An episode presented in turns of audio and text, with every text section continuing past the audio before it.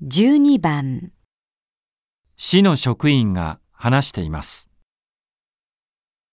市では行政中心ではなく住民が参加した各地区の整備を進めたいとしています。今回はその中の一つを紹介します。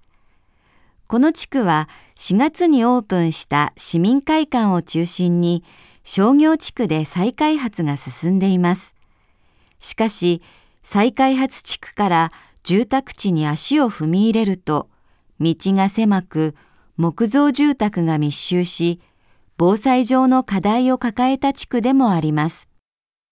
そこで来月から住民と市がまちづくりの進め方を話し合う場を設けます。まず住民が希望する防災について意見を聞き、今後の方針に反映させる予定です。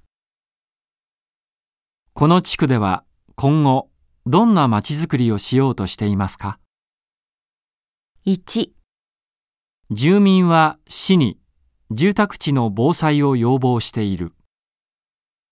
2、住民は市に地区全体の防災を要望している。3、市は住民とともに地区全体の災害を防ごうとしている。4、市は住民とともに住宅地の災害を防ごうとしている。